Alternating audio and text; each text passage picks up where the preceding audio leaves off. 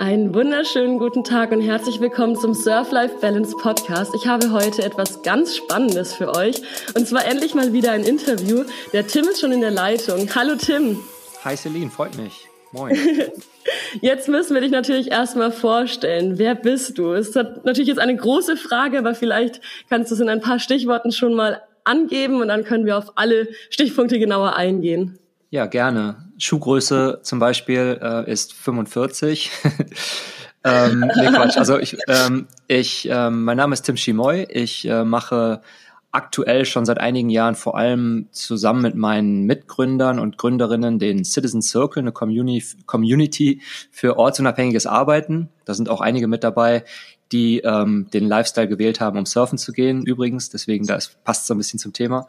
Ähm, ich komme ursprünglich aus der Architektur, komplett anderes Thema, ähm, habe da auch paar Jährchen gearbeitet, bis ich keine Lust mehr hatte auf Büro. Und ja, und dann äh, ist so das eine zum anderen gekommen. Ich habe ähm, mich selbstständig gemacht mit dem Ziel, das Ganze auch örtlich flexibler zu machen und äh, bin dann so äh, sprechen wir bestimmt gleich nochmal drüber, über mehrere äh, Punkte dann ähm, zum Community-Gründer geworden. Und wir machen das jetzt seit 2015, haben jetzt 500 Mitglieder, die alle ähm, relativ ja, individuell äh, freie Lebensentwürfe haben, aber die so vereint, dass sie eben ähm, das Ganze örtlich, zeitlich und auch möglichst ein bisschen finanziell freier gestalten wollen. Und dazu tauschen wir uns aus, unterstützen uns gegenseitig. Und ich selbst ähm, lebe die meiste Zeit des Jahres in Chiang Mai im Norden Thailands, wo wir auch gerade ein kleines Gästehaus bauen. Ähm, bin aber auch äh, immer mal wieder in Europa unterwegs für zwei, drei Monate im Jahr. Im Moment sogar ein bisschen mehr aus verschiedenen privaten Gründen. Ja, und ich freue mich aufs Gespräch mit dir. Oh, mega cool. Also besser hätte man es, glaube ich, gar nicht zusammenfassen können. Und jetzt, ich habe mir ein paar Notizen gemacht und jetzt habe ich richtig Lust, mehr zu erfahren. Ich fange immer ganz gerne bei der Person selber an. Das heißt, ähm, du hast gesagt, du hast Architektur studiert ähm, oder dich damit quasi beschäftigt. Wie, also wie war dein Leben vorher, bevor du gesagt hast, okay, ich will in dieses freie Leben oder ich, ich schaue mal, was da noch mehr ist, was auf mich wartet? Mhm. Ja, Kreativität war immer eine Stärke bei mir. Ähm, das wusste ich auch schon in meiner Schulzeit und deswegen war für mich relativ klar, ich will irgendwas so in Richtung Design, Gestaltung, Architektur machen. Ähm, habe dann auch erstmal eine oder zwei Semester eine Schleife über Grafikdesign gemacht, habe dann aber gemerkt, irgendwie war mir das zu künstlerisch frei und habe dann nochmal umgeswitcht zur Architektur, was auch eine gute Entscheidung war. Mhm. War also immer Architektur, also Architekt sozusagen aus Leidenschaft. Äh, ich liebe den Beruf auch heute noch. Aber eine Sache, ähm, die in dem Beruf ähm, mich immer gestört hat, das war damals, mittlerweile gibt es da auch coole Beispiele, aber damals noch nicht so möglich, ähm, ein freieres Leben zu leben, also auch örtlich frei zu sein. Und ich habe auch im Studium schon viele Auslandsaufenthalte gemacht ähm, habe mal in USA gearbeitet, in China gearbeitet, ähm, Teil des Studiums auch in äh, Finnland gemacht. Also irgendwie war ich ziemlich angefixt, ähm, auch unterwegs zu sein und habe es deswegen dann ähm, in der Festanstellung nach dem Studium ähm, ja ja insgesamt muss ich sagen an zwei verschiedenen Jobs insgesamt zweieinhalb Jahre ausgehalten mhm. und ähm, habe dann gemerkt, ey, ich muss das irgendwie anders lösen und das war gerade so die Zeit 2011, ähm, wo dieses Thema äh, Digital Nomads vor allem im englischsprachigen Raum relativ groß wurde. Da kannte das in Deutschland noch kaum jemand. Und ich bin dann über die einschlägigen ähm, Blogs aus den USA gestolpert und fand das halt sofort richtig geil und habe gedacht, okay, Selbstständigkeit mit örtlicher Flexibilität verbinden ist genau das. Und dann ähm, weiß ich noch genau, saß ich damals, äh, mein erster Urlaub nach der Festanstellung war damals eine lange Reise nach Australien. Und da saß ich äh, bei dem Neujahrsfeuerwerk in, in Sydney und habe beschlossen, ich kündige meinen Job und mache mich selbstständig. Das war irgendwie so, so ein Schlüsselmoment. Und bin nach Hause geflogen, habe das gemacht, habe meinen damaligen ähm, eigentlich guten Job gekündigt, gut in Anführungszeichen, was halt so sozusagen sicher, gut bezahlt und so weiter. Genau. Ähm, ja, und dann ähm, dann habe ich angefangen, äh, damals ähm, Zeichendienstleistungen für andere Architekten im Netz anzubieten. Das war so das erste Ding, was ich gemacht habe. Und dann ging quasi die selbstständige Reise los und auch quasi die, die nomadische Reise. Ach, wie cool. Hattest du auch am Anfang so diese Phase, wo du so unendlich viel ähm, von diesen Inhalten dann konsumiert hattest? Also du hattest ja gerade gemeint, diese englischsprachigen Sachen. Ich weiß noch, bei mir war es ein bisschen später. Ich hatte ja erst 2013 mein Abi gemacht. Ähm, aber ich weiß auch, dass ich dann danach mein Studium begonnen hatte und dann mich so auf einmal diesen digitalen Nomaden-Podcast immer gehört hatte oder ja, da gab es dann halt im deutschsprachigen Raum auch schon einige Sachen. Das war dann irgendwie 2014, 15 rum. Und da ich konnte gar nicht mehr aufhören, zu, also mir diese ganzen Bücher durchzulesen und die ganzen Sachen dazu anzuhören. War das bei dir dann auch mal so eine Phase, wo man ja, nur noch konsumiert hatte quasi? Total. Das war bei mir echt irgendwie zwei Jahre vor dir dann, äh, 12, mhm. 13. Ähm, spannenderweise war es dann genau die Zeit, wo es eben auf Deutsch noch nichts gab. Und das war dann gerade, also ich war total angefixt von diesen US-Blogs, habe davon inspiriert dann selber einen Blog angefangen und habe dann noch damals die erste Facebook-Gruppe äh, für digitale Nomaden gegründet. Die hat mittlerweile schon zwei, dreimal den Besitzer gewechselt. Und ähm, da gab es dann auch 2013 das erste Mal in Berlin so ein Treffen von den ersten 10, 15 Mitgliedern in dieser Gruppe. Ach, und krass. Ähm, da waren ganz coole Leute dabei, die heute alle irgendwie mit dem Thema noch was machen. Ähm, zum Beispiel der Johannes von der Nomad Base oder die Gründer von der DNX. Also alles so Leute, die irgendwie dem Thema dann treu geblieben sind und das so nach Deutschland getragen haben.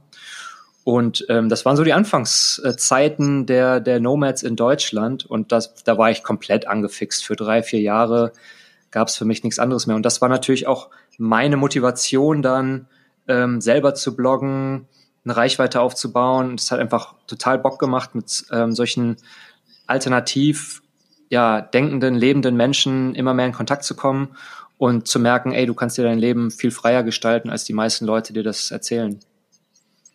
Ja, da öffnet, da öffnet sich auf einmal so eine ganz neue Welt, finde ich, für einen, gell? Also ich weiß auch, ich, also ich war sogar auch mal auf der DN, DNX, deswegen richtig cool, dich jetzt gerade zu hören, als irgendwie so jemand, der schon so von Anfang an bei all diesen Sachen dabei war. Und ich glaube, ich bin auch in dieser digitalen Nomadengruppe, also echt lustig, wie dann da die Übereinschneidungen, äh, die Überschneidungen sind.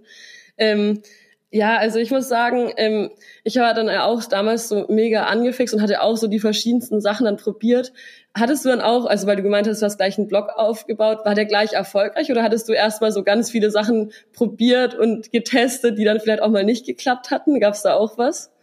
Mega viele Sachen getestet. Ähm, ich habe zum Beispiel ganz am Anfang mal versucht, Ernährungspläne äh, zu verkaufen, so als Abo ähm, weil ich da gerade so auf das Thema gesunde Ernährung eingestiegen bin und da einfach Lust zu hatte. Dann, ähm, was haben wir noch gemacht? Dann habe ich noch so verschiedene E-Books zu ganz verschiedenen Themen damals versucht zu verkaufen. Ähm, letztendlich war aber dann der ähm, Service mit den technischen Zeichnungen das Ding, was, ähm, was bei mir gewachsen ist und was auch die ersten zwei, drei Jahre dann für die Einnahmen gesorgt hat. Und die anderen Projekte waren eher so Experimente, von denen ich viel gelernt habe, aber die, aus denen nicht wirklich was geworden ist. Und der Blog, ähm, wo ich über meine eigene Reise zur Ortsunabhängigkeit geschrieben habe, Earth City hieß der damals, ähm, der ist, würde ich mal sagen, so in, innerhalb von zweieinhalb Jahren hat der eine Größe bekommen, dass man da auch ein Business drumherum aufbauen konnte. Also es hat recht lange gedauert, aber ich glaube, das ist beim Bloggen ja oft so, dass man sich wirklich so viel Zeit auch nehmen muss. Aber da habe ich am Anfang gar nicht drüber nachgedacht, weil es einfach Spaß gemacht, gemacht hat, darüber auch mit Leuten in Kontakt zu kommen, Leute zu interviewen und so weiter. Und ich habe also die ersten Jahre vor allem von meinem CAD-Business, das Tusche-Team, so heißt es heute noch, wird mittlerweile von mhm. meinem damaligen Kollegen betrieben. Ähm, und ähm, davon habe ich gelebt und den Blog habe ich so just for fun gemacht. Und erst als dann so 2015 ich gemerkt habe, da sind jetzt richtig viele Leser und Leserinnen am Start, habe ich mal langsam angefangen zu überlegen, ob man da auch was draus machen könnte. Ja, Ach, wie cool. Aber was ich daran schon wieder total interessant finde, ist, also erstens, dass man sich halt trauen muss, verschiedene Sachen auszuprobieren.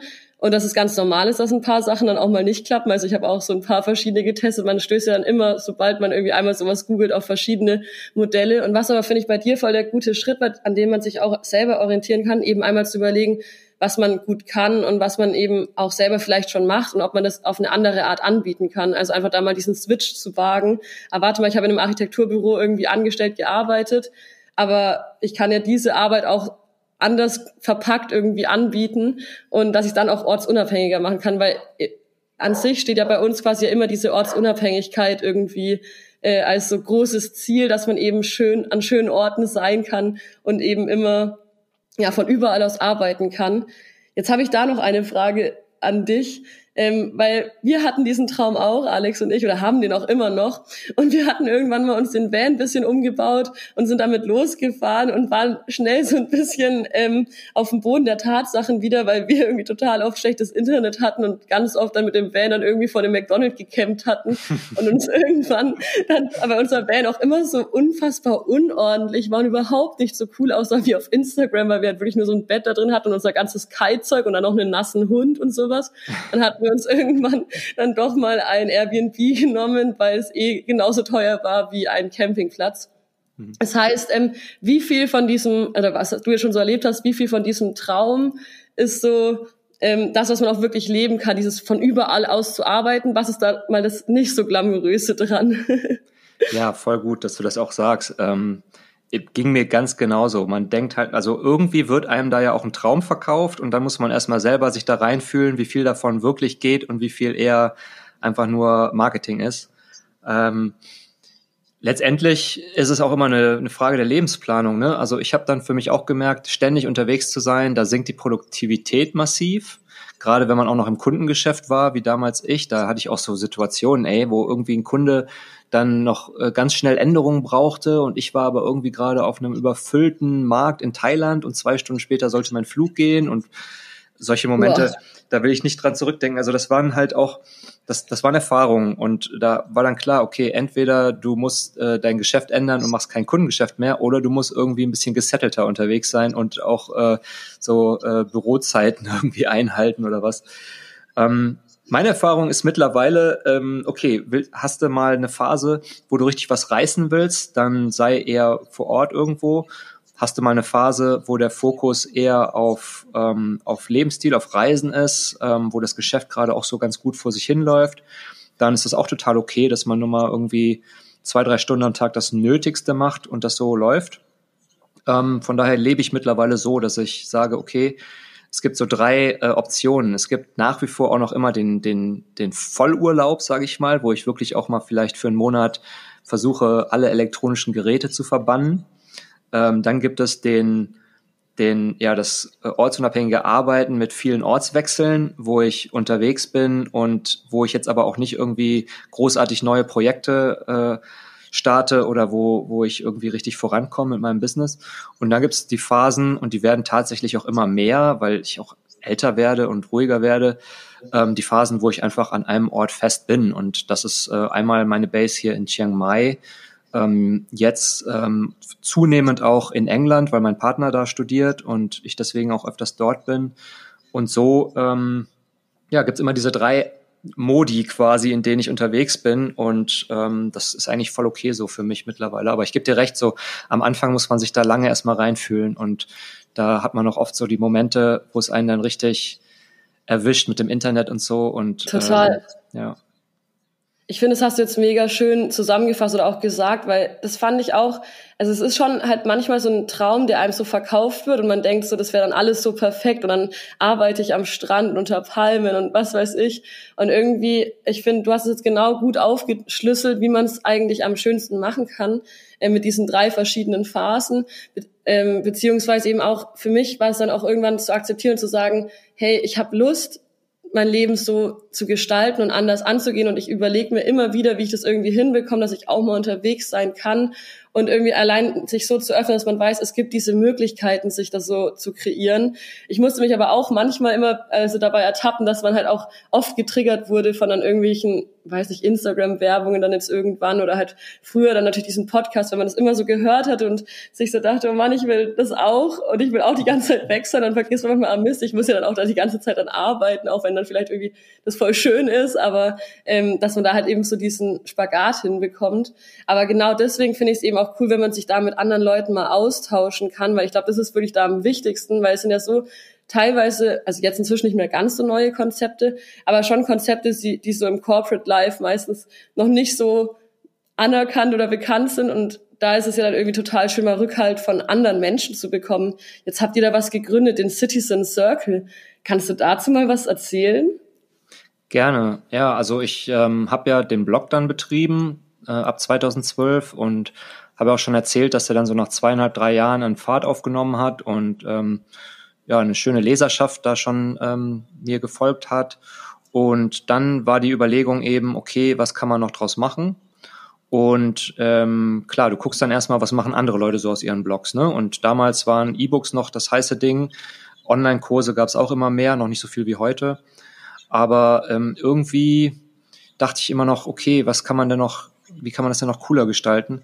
Und äh, ich selber ähm, war immer schon jemand, der lieber ähm, so eine Gruppe um sich geschart hat, als sich einer Gruppe anzuschließen. Da kann ich jetzt noch tief reingehen, woran das liegt. Ich glaube, das liegt unter anderem auch darin, ähm, dass ich in der Schule schon immer so ein bisschen so der, ich will nicht sagen Außenseiter war, aber derjenige, der jetzt nicht so richtig dazugehört hat. Ähm, und deswegen äh, ist in mir, glaube ich, so eine, ähm, so eine, so ein Drang zum anders sein, anders machen, ähm, eigenen Weg finden irgendwie entstanden. Und deswegen ähm, ist es immer schon so bei mir gewesen, okay, ich organisiere zum Beispiel die Reisen mit Freunden oder ja, und ich war immer nicht so derjenige, der sich einer bestehenden Gruppe gerne angeschlossen hat, sondern habe es lieber selbst organisiert und dann geguckt, wer mitkommt. Und ähm, das ist jetzt so rückblickend zumindest, erkläre ich so, warum ich dann so einen Spaß daran hatte, eine Community zu gründen. Und dann war die Idee damals, okay, wir machen auch einen Online-Kurs und helfen Leuten dabei, äh, in die Ortsunabhängigkeit durchzustarten, aber wir verbinden das Ganze noch mit einer Community, weil dieses reine Online-Kurs-Ding, das fand ich irgendwie doof. Und dann haben wir das auch so aufgezogen und haben dann das ganze Citizen Circle genannt, 2015. Und das habe ich gemeinsam mit zwei Freunden gemacht. Einer guten Freundin, die Grafikdesignerin ist und ein Freund von mir, der äh, Programmierer ist und noch jemand, noch ein guter Freund, der sich um die ums äh, Community Building gekümmert hat, aber dann ausgestiegen ist. Jedenfalls haben wir uns zusammengetan und haben diese äh, diesen Online-Kurs plus Community zusammengebaut. Und dann äh, haben wir am 1. September 2015 auf den Startknopf gedrückt und das Ganze an meine damals ähm, die, äh, an die E-Mail-Liste von meinem Blog geschickt. Und dann waren wir total geflasht, dass sich äh, tatsächlich bei der ersten Öffnung gleich 50 Leute angemeldet haben, die sich sofort irgendwie total intensiv ausgetauscht haben, spannende Leute dabei, ähm, gestandene Unternehmerinnen, die irgendwie schon zehn Mitarbeiter hatten und das Ganze jetzt flexibler machen wollten und gleichzeitig irgendwie Newbies, die sich noch gar nicht, also alles dabei. Aber eine total coole Gruppe von Leuten. Und ähm, das Feedback war auch sofort irgendwie, hey, die Kurse gibt's da auch noch, aber die Community ist uns eigentlich viel wichtiger. Und so haben wir dann rucki umgesattelt und haben gesagt, okay, die Kurse gibt's da jetzt so, aber wir fokussieren uns vom Geschäftsmodell vor allem auf den Austausch. Also wir wollen nicht so quasi die Rolle der, der Dozenten hier einnehmen, sondern die Rolle der ähm, Verbinder. Wir wollen Menschen zusammenbringen, die sich dann gegenseitig helfen. Und ähm, genau, und dann haben wir 2016 nochmal aufgemacht. Dann waren wir schon irgendwie 80 Mitglieder, hatten dann unser erstes Treffen damals. Ähm, das haben wir dann, weil ich damals auch schon meinen Lebensmittelpunkt gerade nach Asien verschoben hatte, äh, haben wir das in Bangkok gemacht. Und das war richtig cool, weil da kamen direkt irgendwie zwei Drittel unserer Mitglieder, kamen da tatsächlich extra hingeflogen um die halbe Welt. Und das war Wahnsinn. einfach so eine geile Motivation damals. Einmal, weil die extra alle gekommen sind, weil das auch coole Leute waren. Ähm, und ja, auf dieser Welle im wahrsten Sinne des Wortes sind wir dann echt eine ganze Zeit geritten. Und die Community gibt's jetzt seit sieben Jahren, hat sich natürlich immer weiterentwickelt. Ähm, und was, worauf ich am stolz, am meisten stolz bin eigentlich, ist, dass so dieses, äh, diese Hilfsbereitschaft, dieses ähm, sich gegenseitig unterstützen, dass das jetzt, obwohl wir bei 500 Mitgliedern sind, dass das auch dabei geblieben ist. Ähm, ja, es gab natürlich Ups und Downs in den letzten Jahren, ohne Frage, können wir auch noch drüber sprechen. Aber das mhm. ist letztendlich so die Story, wie ich dann ähm, damals vom CAD-Business, also vom Zeichen-Business, ähm, zum Community-Gründer geworden bin. Ach krass. Ja, ich glaube, das ist auf jeden Fall das Wichtige, dass man sich austauscht und dass man da so Leute und Gleichgesinnte findet.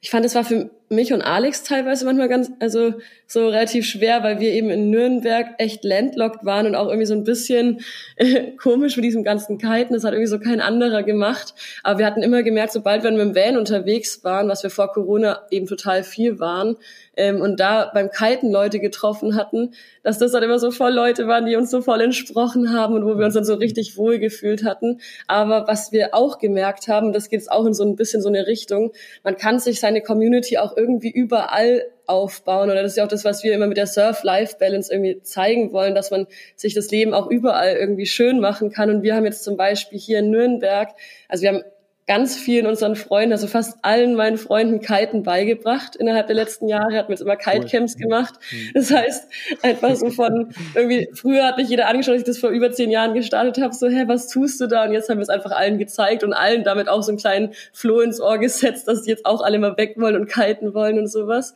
Und es hat sich jetzt halt auch hier so eine Community gebildet, weil die Nürnberger Dauerwelle eröffnet wurde. Das heißt, hier sind es auch so Surfer, die total zusammenkommen.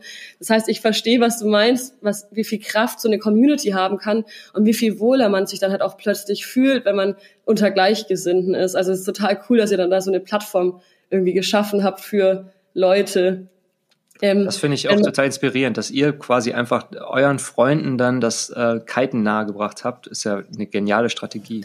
Das hat aber lang gedauert. Ich habe so hm. lange gekämpft.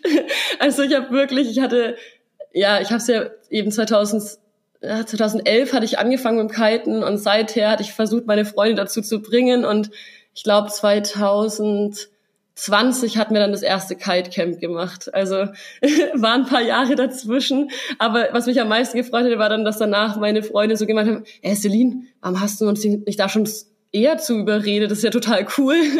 halt natürlich so ein bisschen ironisch. Und ähm, ja, jetzt haben wir sie angefixt und jetzt denke ich mir so, wow, cool, jetzt habe ich einfach so alle Leute in meinem Umfeld zu Surfern gemacht und sie einfach damit angesteckt. Und ähm, jetzt kann ich, jetzt kann, ja, jetzt wollen die sich dafür jetzt sogar auch bald mal einen Van kaufen und sowas.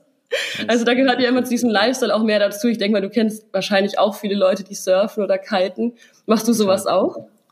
Nee, tatsächlich nicht. Und ähm, aber ich äh, könnte mir echt gut vorstellen, dass ich es mal probiere. Ähm, ich bin jetzt seit einem Jahr in einer Beziehung mit äh, jemandem, der Surfen liebt, äh, aber jetzt irgendwie auch schon länger keine Chance mehr hatte. Ähm, aber der auch immer sagt, okay, ey, ähm, lass uns mal irgendwie einen Urlaub machen und ähm, probier's mal aus. Und deswegen bin ich jetzt auch angefixt, es definitiv zu probieren. Aber auch wenn ich viele Leute kenne, die mir schon davor vorge von vorgeschwärmt haben, ich habe selber, ich habe nur Windsurfing mal gemacht, ähm, aber jetzt auch nicht besonders intensiv. Nee, definitiv noch was, vielleicht sogar für nächstes Jahr endlich mal. Voll. Wie findest du dann deinen Ausgleich? Also, weil das, was du jetzt alles erklärt äh, oder erzählt hast, das klingt auf jeden Fall trotz allem auch noch sehr, sehr viel Arbeit und vielen langen Nächten und ähm, viel Hingabe zum Projekt. Wie findest du deinen Ausgleich? Ich gehe super gerne laufen. Das ist auf jeden Fall ein Ausgleich. Das äh, hat sich bei mir irgendwie so als der wichtigste Punkt etabliert. Dann ist meine Hängematte mir heilig. Die hänge ich immer überall auf. Zum Beispiel jetzt hier auf meinem Balkon. da lege ich mich dann immer mal, wenn's, wenn der Kopf raucht, rein. Ähm, ja, das ist es eigentlich. Laufen ist so meine Meditation und die Hängematte ähm, ist so meine Belohnung. Ach, wie cool. Hast du das dann auch, also meditierst du auch? Weil ich weiß noch, ich hatte mir das mal irgendwann vorgenommen, weil das auch alle Leute bei den digitalen Nomaden immer gesagt haben, ja, du musst meditieren und dann habe ich es irgendwie nicht so richtig hinbekommen und habe es wieder gelassen. Aber ich glaube, ich möchte es wieder anfangen irgendwann. Ja, ich, ähm, ich geht mir genauso. Ich habe es auch immer wieder probiert, ähm, da eine Routine aufzubauen, aber ist mir nicht gelungen. Also irgendwie ähm, habe ich gemerkt, dass ich beim Laufen aber auch dahin kommen kann, dass dann irgendwann die Gedanken aufhören, mich zu berieseln. Ähm, deswegen deswegen sage ich auch echt so, Laufen ist meine Meditation. Gibt ja auch ähm, gibt ja auch Meditation in die Richtung, ne? Laufmeditation, Tanzmeditation. Voll. Also letztendlich ähm, funktioniert das für mich ganz gut. Kann nicht ausschließen, dass ich irgendwann noch mal so das stille Sitzen probiere, aber ja, bis jetzt auch immer dann mal für zwei drei Wochen gemacht und dann wieder abgebrochen. Ähm, gar nicht so leicht, gar nicht so leicht, weil das Ding ist halt, ähm, wir sind so daran gewöhnt und unser Körper ist ja irgendwie auch dafür gemacht, dass wir ständig Dinge tun. Deswegen bewundere ich das total, wenn Leute das äh, als Routine etablieren können. Habe ich das Geheimnis noch nicht Aber gefunden. Ich find, hm. Voll, also mir geht's da genauso. Und am Anfang habe ich mich manchmal so ein bisschen so darüber geärgert, weil ich habe immer gehört in Podcast, wie die immer erzählt haben, wie toll das ist und wie gut sich das anfühlt. Und ich war immer viel zu aufgeregt, wenn ich mich so hingesetzt habe und viel zu mhm. wild und habe es irgendwie gar nicht hinbekommen. Aber wie du sagst, ich habe dann auch für mich rausgefunden, dass also bei all den Sachen, ne, die man jetzt immer so im Internet liest, man darf sich nicht so schnell immer so dann stressen lassen, sondern es ist halt einfach so dann diesen eigenen Weg zu finden. Das Wichtigste, was natürlich auch manchmal schwer ist, aber halt dann zu akzeptieren, okay, warte mal, vielleicht bin ich dann gar nicht der, der ruhig auf der Matte sitzt, sondern bei mir ist halt dann auch zum Beispiel, ich habe auch rausgefunden, wenn ich eben kiten bin, das erfüllt mich mit so viel Zufriedenheit, mit so viel Glück und ich bin auch in so einem Flow-Zustand einfach in dem Moment, wo ich da am Wasser bin und auch weiß, irgendwie so alle Probleme und alles, was so ist und alles ist einfach so an Land und ich bin irgendwie hier gerade aus am Wasser, mich kann jetzt gerade keiner erreichen, mich kann kein, ich, mein Handy ist nicht da, ich kite einfach und habe hier mega viel Spaß und auch noch Adrenalinkicks und spring hier rum und sowas. Mhm. Und ähm, da habe ich dann auch gemerkt, okay, ich kann mir so Ideen und Inspirationen holen, aber man kann es dann auf sein eigenes Leben anwenden und zu sich nach Hause holen quasi.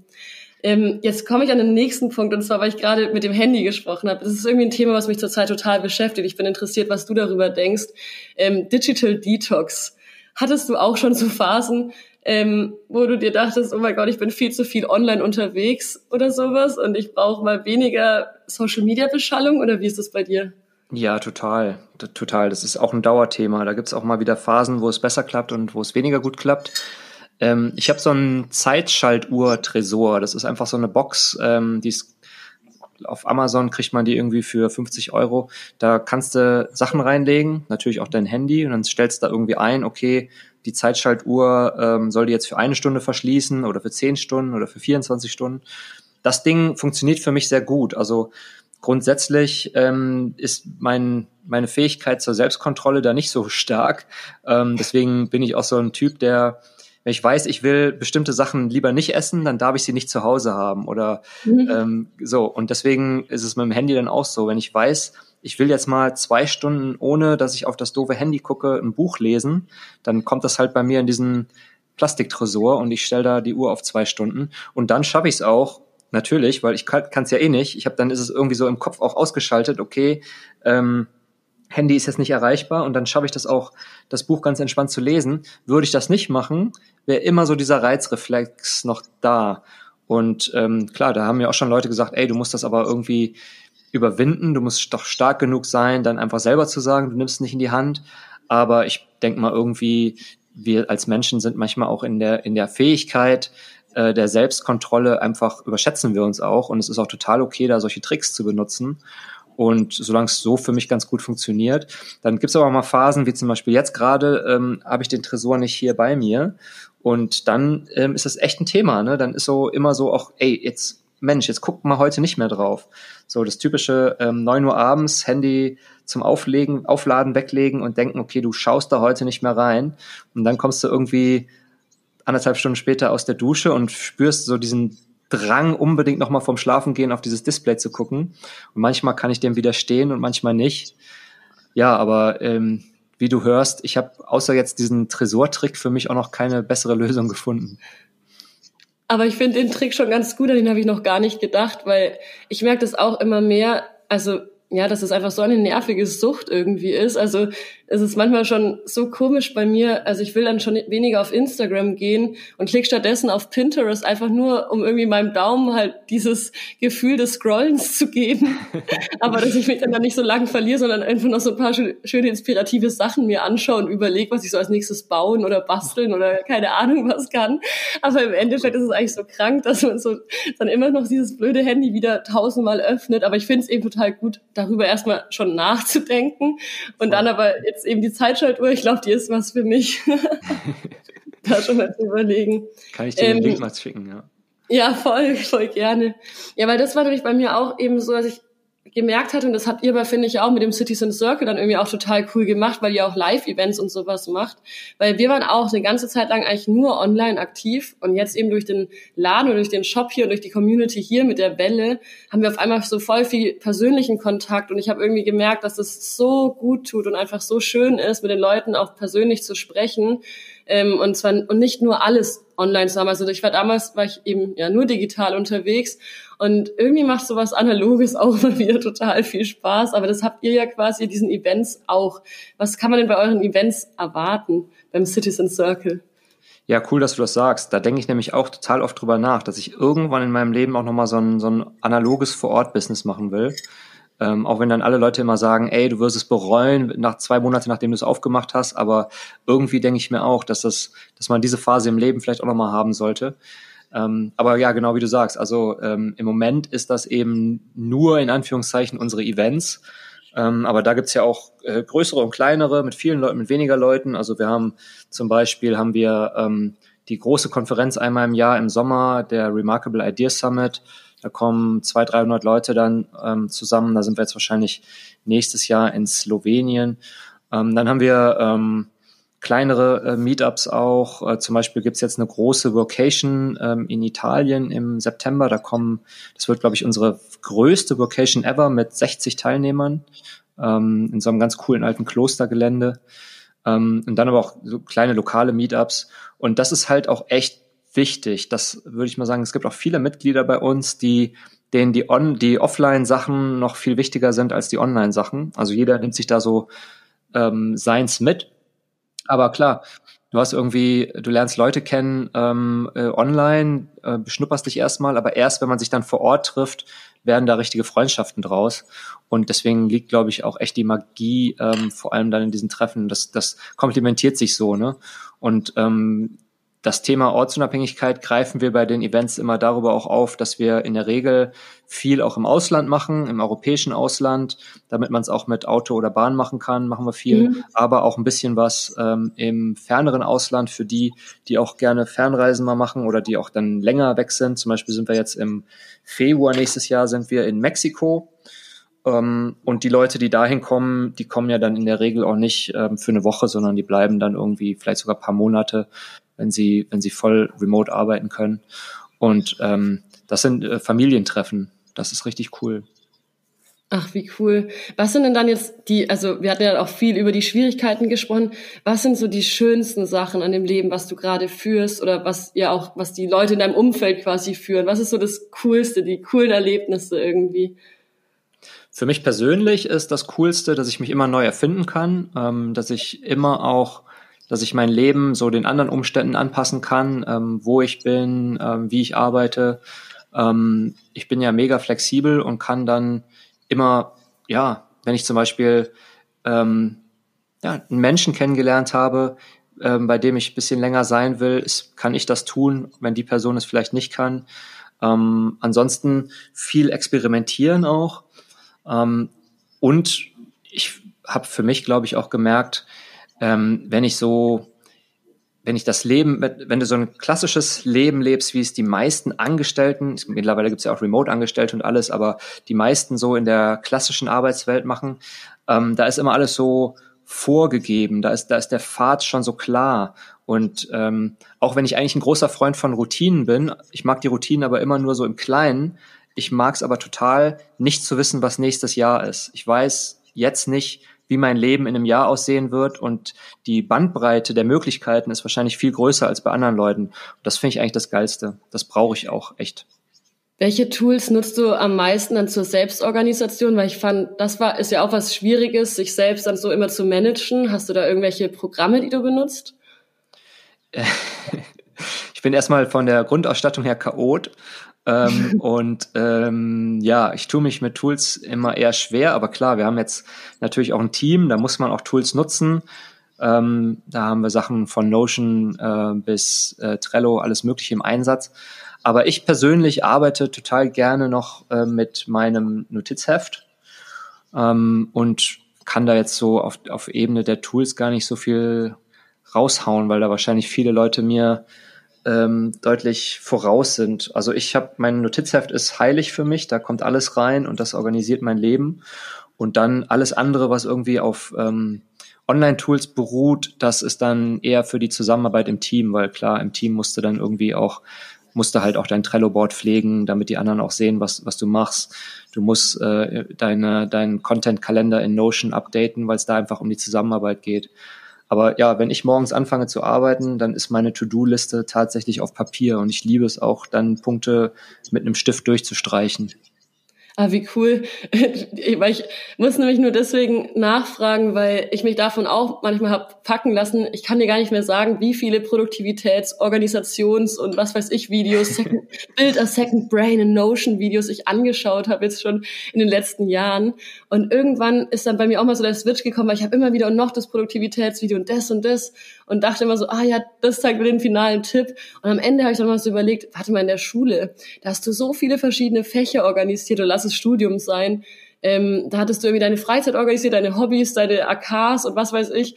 Und da hast du das auch alles hinbekommen, diese ganzen nervigen Hausaufgaben, was du wann lernen musst. Das ging alles in einem einfachen Kalender, also einfach so in meinem Hausaufgabenheft. Und da wusste ich eigentlich schon, wie ich mich so organisieren muss. Und das war für mich dann irgendwann auch so voll das gute Learning, dass ich so dachte, okay, ich brauche gar nicht immer für alles mir immer 100 Videos anzuschauen. Voll vieles kann man auch einfach schon. Man denkt nur immer, ähm, hinter dem nächsten Video wartet noch eine bessere Antwort. Und manche sind auch echt cool. Also ich, ich nutze auch Notion. Zwar nicht so perfekt wie diese Leute in den Videos, aber da halt eben immer dann auch so für sich so ein Mittelmaß zu finden und eben seine Balance quasi zu sagen, okay, ich kann mir ein paar Tipps abholen, aber ich lasse mich jetzt nicht so übermannen von diesen ganzen Tipps, dass ich so selber irgendwie ganz vergesse, dass ja eigentlich einfach Stift und Zettel manchmal schon reicht, um sich irgendwie den Tag zu strukturieren. da habe ich ein total geiles Buch zugelesen vor ein paar Monaten, das ich äh, schon ganz vielen Leuten empfohlen habe und das für mich echt ein Eye-Opener war, von Oliver Bergman, 4000 Weeks oder mhm. 4000 Wochen. Ähm, da geht's äh, im Großen darum, dass er erzählt, dass er schon auch in seinem Leben, so wie du es beschreibst, ganz viele Produktivitätshacks ausprobiert hat und am Ende zu dem Schluss gekommen ist, dass das alles Murks ist und ähm, dass man einfach, also ich vereinfache jetzt seine Aussagen in dem Buch stark, aber ähm, dass man ein Stück weit auch einfach das Chaos akzeptieren muss, dass man so diesen Punkt der perfekten Ordnung nie erreichen wird. Ähm, und das finde ich zum Beispiel auch dann wieder ganz cool bei Notion, wenn man es mal auf ein Tool überträgt, weil du Notion ja ständig weiterentwickeln kannst und man muss eigentlich bei Notion, finde ich, gar nicht so das perfekte Setup sich herstellen, weil man es ja quasi on the go ständig wieder umbauen kann und man muss einfach nur vom Mindset damit klarkommen, dass es ein bisschen chaotisch sein kann. Hauptsache es funktioniert. Genauso wie du auch das mit deiner Schulzeit beschreibst, geht mir genauso. Solange man die Infos irgendwo sammelt, ähm, ich glaube, es geht da ganz stark darum, nicht immer zu denken, irgendwann habe ich das perfekte System, weil wenn man erkennt, der, Mon der Moment kommt nie, dann kann man so ein leichtes Chaos auch akzeptieren, Hauptsache es funktioniert. Stimmt, das ist voll der gute Tipp. Also das Buch werde ich mir auf jeden Fall mal anschauen, weil bei mir ist es echt, also ich hatte auch, als ich dann eben Notion entdeckt hatte, ich war dann so richtig überfordert fast oder halt so beflügelt von dem Gedanken, mir dann da drei Stunden Tutorials zu anzuschauen, wie ich das so perfekt einrichte, bis ich irgendwann da gar nicht mehr hinterhergekommen bin und dachte, oh Gott, ich verbringe jetzt gerade hier mehr Zeit mit der Einrichtung von meinem Tool, was mir helfen soll, als mit meiner eigentlichen Arbeit. Und Voll. dann dachte ich so, okay, hier läuft irgendwas falsch. Ich muss jetzt einfach das ganz easy starten und es wird schon. Aber ja, das ist aber immer wieder was, wo man sich dann halt auch wieder bremsen muss, weil man eben total oft nicht so voll perfektionistisch ist mhm. und dann aber nicht anfängt, also so dann nicht startet. Hast du da noch so einen Tipp, wie man das irgendwie ja schneller überwinden kann, so diese Angst, was Neues zu starten, beziehungsweise auch, wenn jetzt gerade Leute zuhören, die jetzt so ein bisschen davon angefixt sind und irgendwie sagen, boah krass, ich will auch so ein bisschen mehr online was machen und unterwegs sein, wie man da starten kann. Ja, das ist echt eine gute Sache. Das ist ja letztendlich auch eine Form von Prokrastination, dass man da so Sachen ewig vorbereitet. Ähm, eine, eine Lieblingssache für mich, äh, um zu prokrastinieren, ist Reiseplanung.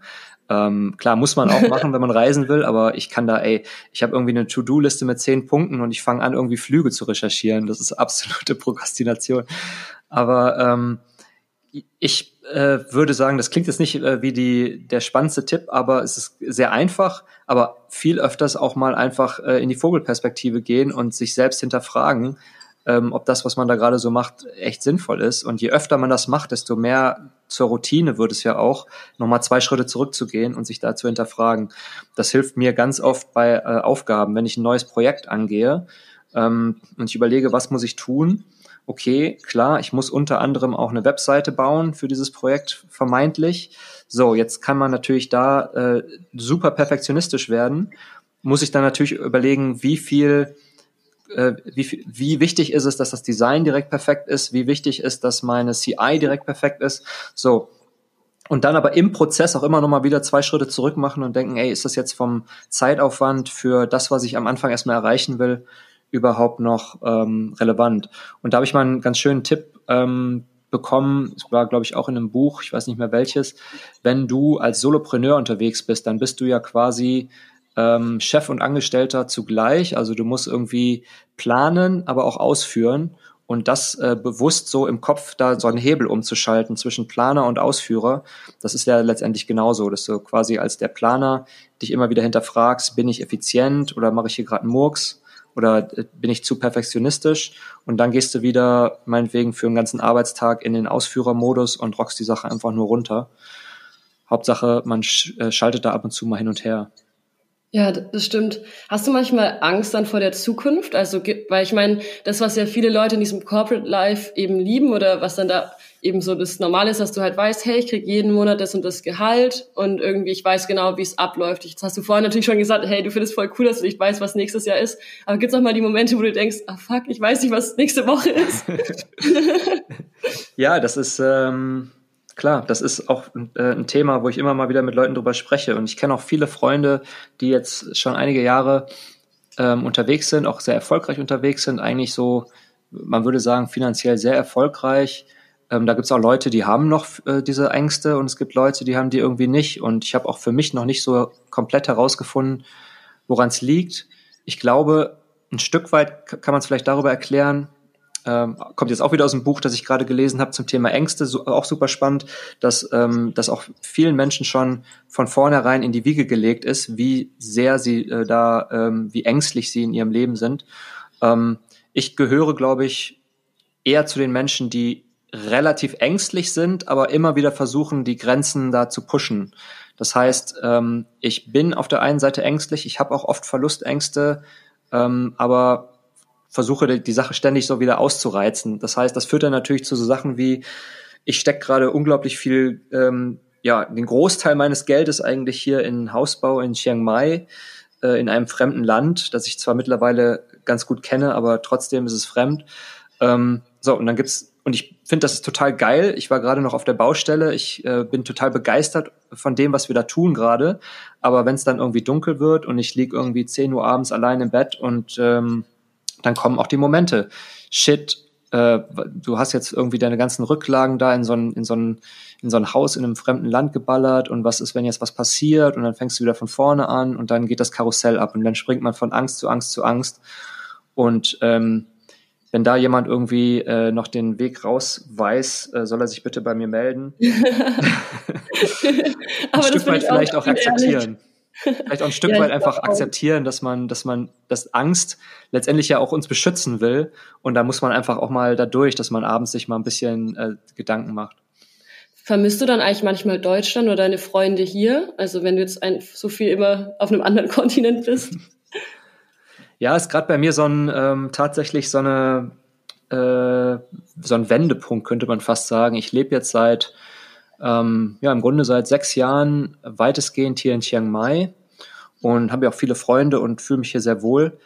Aber ähm, ich habe jetzt auch paar gute Gründe, ähm, warum ich wieder mehr in Europa sein will. Und ich denke auch, dass ich das ab nächstes Jahr ja so von im Moment ist es eher so 80-20 und ich denke mal, nächstes Jahr würde es eher so 50-50 oder sogar eher wieder mehr in Europa. Ähm, wird sich aber noch ein bisschen einpendeln jetzt, deswegen ist das nächste Jahr auch so unklar. Aber das meinte ich auch eben mit, man kann bei diesem Lebensstil natürlich sich auch immer an die neuen Gegebenheiten anpassen. Was jetzt bei mir zum Beispiel ist, ähm, ein Partner in Europa, ähm, dann bin ich ähm, auch Vater geworden, allerdings ähm, in der Regenbogenkonstellation, wo ich jetzt nicht der Erziehungsberechtigte bin, aber trotzdem will ich auch viel dort sein natürlich. Mhm. Ähm, und das sind so die Gründe, die mich jetzt gerade wieder mehr nach Deutschland ziehen. Freunde auch ein Stück weit, wobei ich sagen muss, ein Großteil meiner Freunde aus dem deutschsprachigen Bereich sind mittlerweile auch ähnlich unterwegs wie ich vom Lebensstil her. Hat sich über die Zeit einfach so ergeben, was dann natürlich auch dazu führt, dass man die trotzdem irgendwie auch immer mal sieht.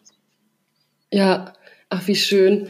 Das, also, dass du das dann irgendwie so quasi auf der Welt einfach dann auch verteilt hast oder eben dann da auch so ein freies Leben führen kannst. Also ich finde es total beeindruckend. Bei uns steht es ja noch so ein bisschen an. Wie gesagt, wir sind durch Corona so ein bisschen sesshafter geworden, ähm, weil wir eigentlich da damals nach Frankreich irgendwie erstmal eine Zeit lang ziehen wollten und waren die Grenzen irgendwie geschlossen und dann war Corona und dann dachten wir so, ja okay, dann bleiben wir erstmal hier. Und auf einmal habe ich dann aber auch gemerkt, irgendwie, dass man sich überall schön machen kann ähm, weil es dann auch irgendwie total angenehm war, mit einfach den ganzen Freunden irgendwie auch mal so eine Verbindlichkeit wieder aufzubauen, weil ich hatte gemerkt, ich war super unverbindlich in der Zeit davor, wo ich irgendwie die ganze Zeit nur am Reisen war, weil ich ja nie wusste, ach ja, bin ich mal da, bin ich nicht da, keine Ahnung. Ich war in keinem Sportverein mehr, habe immer nur so selber so den Sport gemacht und jetzt auf einmal wieder Tennis zu spielen, Rope Skipping zu machen, irgendwie einfach so verbindlich bei Sachen dabei zu sein, macht auch mal wieder Spaß. Cool. Aber das was ich eben bei euch so von der Idee her so cool finde, ist einfach zu sagen, ähm, ja, mal anders darüber nachzudenken, wie könnte man noch sein Geld verdienen. Und es geht ja auch für Angestellte, jetzt durch Corona ja noch mehr, irgendwie, dass man so ortsunabhängig oder digital oder Homeoffice-mäßig arbeiten kann und dann halt schaut, wo würde man es gerne machen? Kann man auch ab und zu mal ausbrechen? Kann man woanders hin? Und da finde ich, da zeigt ja dann, also ich, unsere Zuhörer, schaut doch mal auf Citizen Circle, weil da gibt's ja auch ganz viel irgendwie Inspiration, Anregung und vor allem Gleichgesinnte. Voll. Schön, was du sagst, dass du auch ähm, dir deine, dein, dein Wohlfühl ja zu Hause dir die Sache so zurecht machen kannst. Und das denke ich total auch. Ähm, und ich glaube deswegen auch, äh, kein Leben ist ja irgendwie da so linear, sondern man probiert sich aus, man verändert sich auch ein bisschen. Ich merke das auch, dass ich zunehmend so ein Bedürfnis habe, nicht, ich will jetzt nicht sagen zu setteln, aber da zumindest wieder ähm, so ein paar Anker zu werfen. Und deswegen kann ich das sehr nachvollziehen, dass du das auch für dich ähm, als sehr schön empfunden hast. Vielleicht geht's ja dann bei euch genau in die andere Richtung, dass ihr zumindest ein Stück weit die Reiselust wieder für euch entdeckt. Aber ähm, in welchem Maße man das dann für sich umsetzt, ist ja total flexibel. Ne? Ja, absolut. Also wir haben uns jetzt ein Wohnmobil ertauscht letztens und das äh, sind wir gerade dabei fertig zu machen, weil da noch so ein bisschen was dran gemacht werden muss. Das ist irgendwie so ein Mobil von 1990 und da hat mich aber die Reiselust mal wieder sowas von gepackt. Also als ich das wieder gesehen hatte, ich dachte mir nur so, oh Gott, ich will nur noch in diesem Wohnmobil leben. Nice. Ähm, jetzt haben wir zwar hier gerade eine schöne Wohnung und alles und einen Laden, aber ich, äh, ich habe schon wieder Lust und auch wieder neue Ideen und das finde ich aber eben auch so schön an diesem also ich kann mir das ja auch alles so frei ja zusammenstellen. Ich habe noch nie fest angestellt gearbeitet, seit ich mein Studium fertig gemacht habe, war ich selbstständig und irgendwie ja, das ist für mich auch das Schönste zu wissen, also bei all den Ängsten, die man auch immer mal zwischendurch hat, einfach zu wissen, hey, ich kann mir das so gestalten. Und wenn ich jetzt wieder Bock habe, viel mit dem Wohnmobil unterwegs zu sein, dann bin ich das auch. Und dann überlege ich, wie ich quasi online was machen kann. Also wir haben ganz viel Webseiten gebastelt für Leute dann gibt es so viele Online-Kurse. So, ich habe mir jetzt schon überlegt, dass, dass ich einfach noch mehr programmieren lernen möchte zum Beispiel. Und dann kann man das einfach machen. Und das finde ich irgendwie so schön, auch jetzt an alle Leute nochmal mitzugeben. Es gibt so viele Dinge, die man sich im Internet aktuell selbst beibringen kann, die einem dazu verhelfen, an ein bisschen Geld schon zu kommen, dass man vielleicht ein bisschen öfter unterwegs sein kann. Voll. Ja, aber schön. Was ist dann dein nächster Reiseplan? Wir sind nämlich schon fast am Ende unserer Zeit. aber sag doch noch gerne, wo es als nächstes für dich hingeht. ja, tatsächlich ähm, gibt gar nicht mehr so viele Reisen bei mir, sondern ich bin echt nur noch so ein Pendler zwischen zwei, drei festen Orten. Und ich bin jetzt erstmal noch zwei Monate hier in Chiang Mai, ähm, auch um unsere Baustelle äh, im Blick zu haben. Mhm. Es macht gerade unglaublich viel Spaß, da auch ähm, so mal was nicht am Rechner zu machen. Und äh, dann in zwei Monaten geht's wieder für ein paar Monate ähm, nach Europa, nach England tatsächlich. Und dann gibt's noch einen kleinen Workshop, den ich dann in Portugal gebe. Und ja, so ist meine Reiselust im Moment gar nicht so groß, sondern äh, eher so ein Pendelbetrieb. Aber das ist bestimmt auch spannend, in Chiang Mai einen Hausbau zu machen, oder? Da muss man sich auch ein bisschen umstellen, als wie das wahrscheinlich in Deutschland teilweise läuft, oder? Voll, voll. Aber das, äh, was ich daran liebe, ähm, ist, dass man hier viel mehr machen kann, was bei uns gar nicht geht. So, du kannst halt, ähm, du hast nicht so viele rechtliche Vorgaben, die du einhalten musst. Ähm, das kann man natürlich auch negativ sehen, aber positiv betrachtet kannst du dich noch ein bisschen kreativer austoben. Und das machen wir gerade auch ordentlich. Oh, also ich glaube, ich muss auch immer mal nach Chiang Mai. Ich habe das so oft bei allen digitalen Nomaden gehört. Ich glaube, das ist ja so richtig der Hotspot dafür. Muss ich echt auch mal hin. Ich war bis jetzt immer nur auf Bali, weil ich dort eine Zeit lang studiert hatte. Aber da muss ich jetzt mal neu. Auch ein schöner Ort zu studieren. ja, total, ey. Aber ich muss sagen, es wird ja immer so gelacht und so, ha, so ein Urlaubssemester. Ich habe nirgends so viel gelernt wie auf Bali. Also, weil das war für mich die erste weite Auslandsreise und das erstmal so weit weg von zu Hause und dann hat trotzdem, ich war davor noch nie auf einem anderen Kontinent ähm, und dann irgendwie ja, halt so ein Kulturschock. Und wenn man dort lebt an solchen Orten, ist es auch, finde ich, immer noch mal was anderes, als wenn man halt nur zwei Wochen Urlaub in einem Luxushotel dort macht und sich halt überall hinfahren lässt. Weil wenn man dann dort lebt und sich um alles selber kümmern muss, dann mit dem Roller die ganze Zeit unterwegs ist, da kommen ganz andere Aufgaben auf einen zu. Und ich musste mich um so viel Zeug kümmern. Also danach war mein Erasmus-Semester in Frankreich irgendwie ein Witz dagegen. Also da war ich schon so geübt in Troubleshooting und keine Ahnung was. Wir hatten da wirklich also so viele Sachen und auch so viele Krankheiten. Ich hatte das Dengue-Fieber und all so ein Zeug, ey. Und immer Wunden, die sich entzündet haben. Also das war traumhaft dort, aber es waren auch viele Sachen, mit denen man klarkommen musste. Aber das ist ja auch immer das Spannende quasi. Ja. Das ist, was man durchaus auch mal ähm, den Leuten sagen muss, dass man nur weil es ein Urlaubsort ist, kann es trotzdem auch ein cooler Ort sein, um ein ernsthaftes Studium zu machen. Ne? Voll. Also wir mussten damals, hatten wir auch Anwesenheitspflicht und ich war tatsächlich in dem Semester häufiger in der Uni als zu Hause. Und ich fand die Themen auch super interessant. Das war Leadership und Entrepreneurship. Und irgendwie wurde es einem richtig schön vermittelt. Also ich mochte es total gerne. Der Workload war nicht ganz so krass wie in Deutschland. Die Klausuren waren natürlich auch nicht ganz so schwer, also nicht so schwer. Das waren so Open-Book-Klausuren. Aber dafür fand ich es irgendwie von den Inhalten, man wurde halt nicht so zugeballert, so zu Hause. Ich habe das einfach nur noch in mich reingelernt, irgendwie diese tausend Seiten. Und ähm, dort war das anwendungsbasierte. Die Fragen waren auch eher darauf abgezielt, dass man eben was schreibt, weil es waren ja eben Open Book Klausuren. Man muss nicht alles auswendig gelernt haben. Aber ja, also ich habe in dem Semester super viel gelernt persönlich und ja, bessere Sachen habe ich jetzt zu Hause, würde ich jetzt sagen, im Studium auch nicht gelernt. Also für mich die coolsten Sachen, die ich gelernt habe, waren wirklich alles Sachen, die ich mir online im Laufe der Zeit selber beigebracht habe. Ja. Und das dann auch eben darauf optimieren konnte, wie ich mein Leben führen möchte. Genau. Cool. ja, schön. Dann, ähm, ich hoffe, ich weiß gar nicht, wie viel Uhr ist es bei euch eigentlich? Ähm, fünf Stunden später als bei dir. Ah, okay, dann, ja, dann so Mittagszeit. Genau. Mir jetzt die Stulle. ja, ich, ich frühstücke jetzt auch. Ich habe heute früh das Frühstück noch weggelassen.